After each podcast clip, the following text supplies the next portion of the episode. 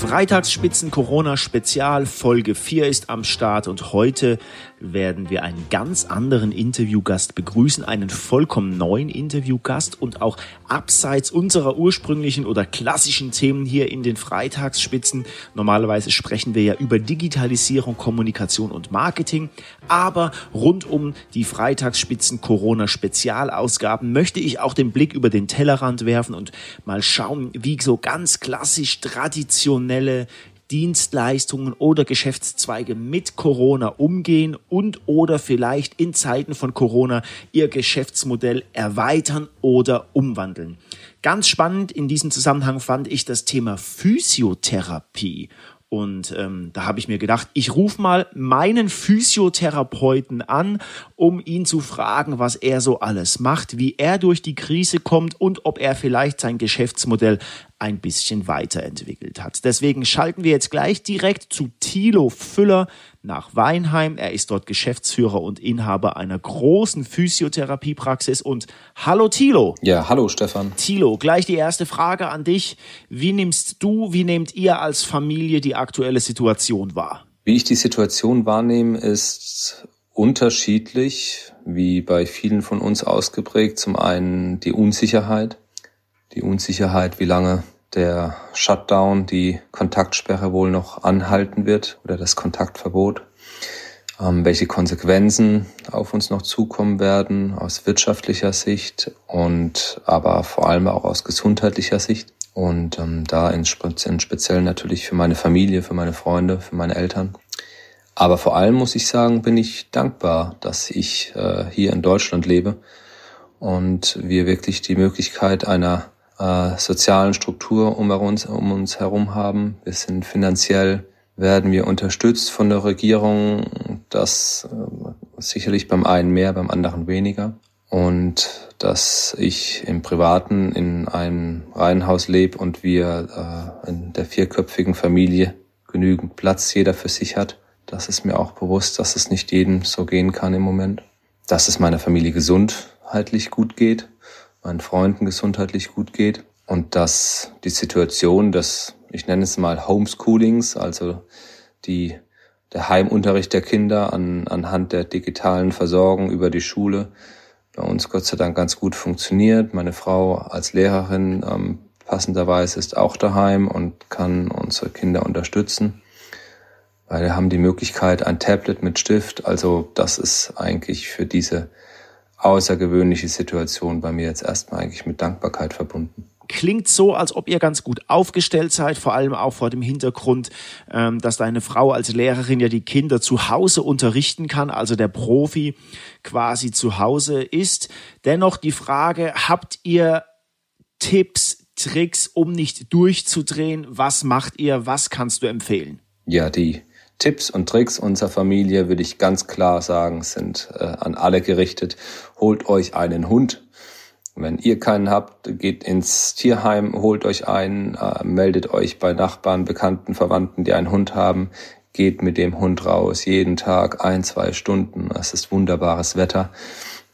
Bewegt euch an der frischen Luft. Es sorgt für gute Laune, es sorgt für ein gesundes Klima und äh, für entsprechend körperliche Betätigung, die wir dann doch alle mehr oder weniger brauchen, um uns zurechtzufinden in der Situation.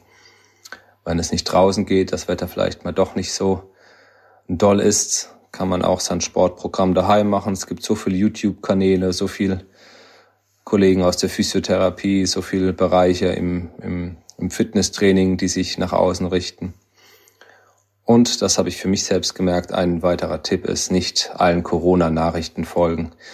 Wählt einzelne Nachrichtenkanäle aus und die auch nur ab und zu und nicht jeden Tag. Ich weiß nicht, ob wir wirklich bereichert werden mit den Zahlen, die doch der sehr auch noch auch mit Unsicherheit verbunden sind.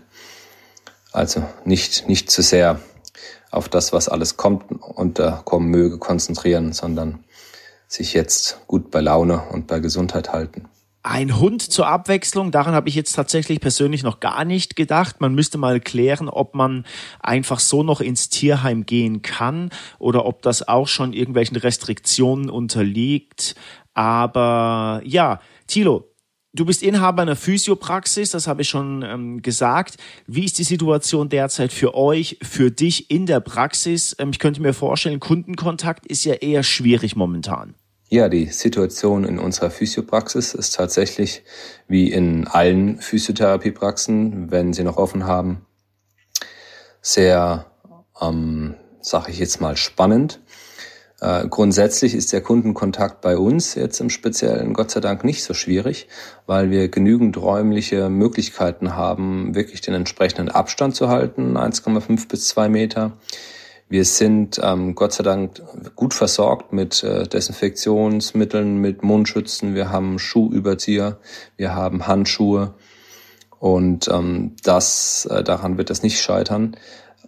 Wir haben tatsächlich einen Rückgang bemerkt an, an Anmeldungen. Zum einen daran, dass auch viele Verordner, also viele Ärzte nicht mehr so offen haben, wie sie es jetzt noch vor ein paar Wochen hatten. Aber weniger, äh, muss man sagen, aufgrund von Patienten, die Angst haben.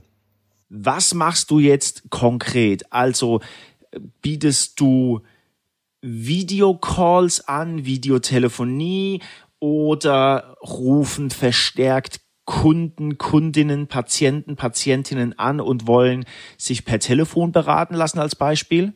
Ja, was wir ganz konkret machen, ist, äh, wir tragen zum einen mehr nach außen, was Physiotherapie noch ist. Physiotherapie ist ein ganz, ganz wichtiger Bestandteil, ist die Artentherapie.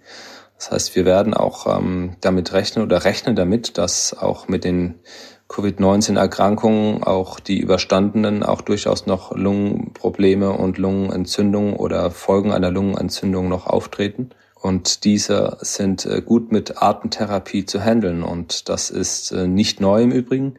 Jetzt auch ganz konkret ist nochmal der Weltverband eine Leitlinie für die Physiotherapeuten bei Covid-Erkrankungen herausgegeben. Und Atemtherapie ist da doch ein sehr, sehr wichtiger Bestandteil. Also das ist ein Ding, was wir nach außen tragen werden. Wir werden jetzt auch nach außen tragen, was wir seit zwei Wochen dürfen, nämlich die Videotherapie. Das heißt also Therapie in, mit einem Videotelefonat. Konkret bedeutet das, du machst jetzt Therapie per Video? Wie funktioniert das? Also wie muss ich mir das vorstellen? Ja, tatsächlich. Therapie via Video. Wie das funktioniert? Naja, ähm, Gesetz, der, der Patient hat sich mit einverstanden erklärt. Das wird schriftlich fixiert äh, wird er sich zum bestimmten Termin dann daheim vor seinem Handy oder vor seinem Computer ähm, vorfinden. Und dann wird äh, natürlich entsprechend geschaut, dass die Räumlichkeiten groß genug sind, dass er sich bewegen kann und wir ihn äh, ausreichend am Bildschirm sehen, dass er uns ausreichend am Bildschirm sieht.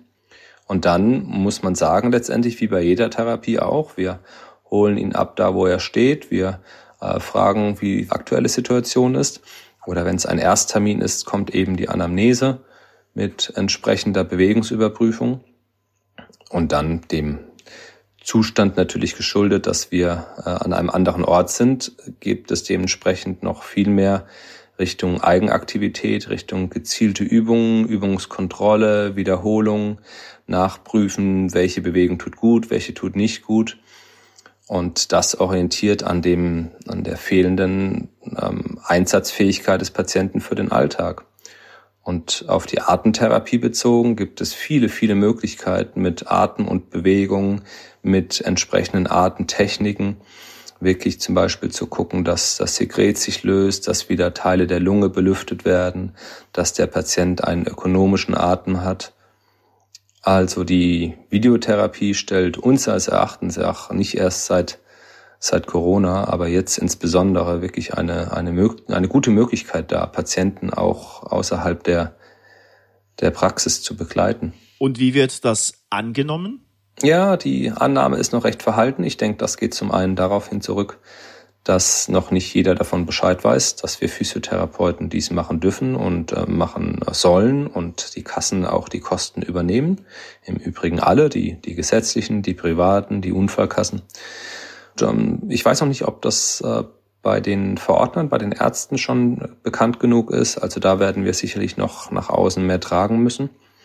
Was ich in den letzten Jahren schon miterlebt habe und immer wieder ähm, auch mitbekomme, dass äh, die telefonische Erreichbarkeit, um nochmal Tipps zu geben und nochmal aufzufrischen, welche äh, Verhaltensmaßnahmen machen bei dem Schmerz besser, welche schlechter, welche neuen Möglichkeiten gibt es, können ganz häufig per Telefon geklärt werden.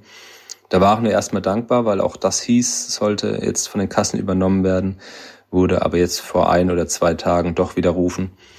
Es bleibt also bei dem Videotelefonat und ähm, wir hoffen, dass das mehr angenommen werden kann. Thilo, dir ganz herzlichen Dank. Passt auf euch auf, bleibt gesund und bis zum nächsten Mal.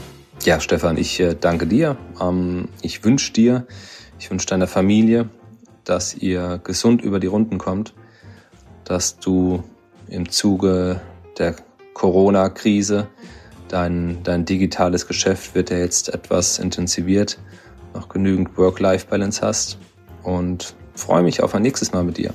Mach's gut.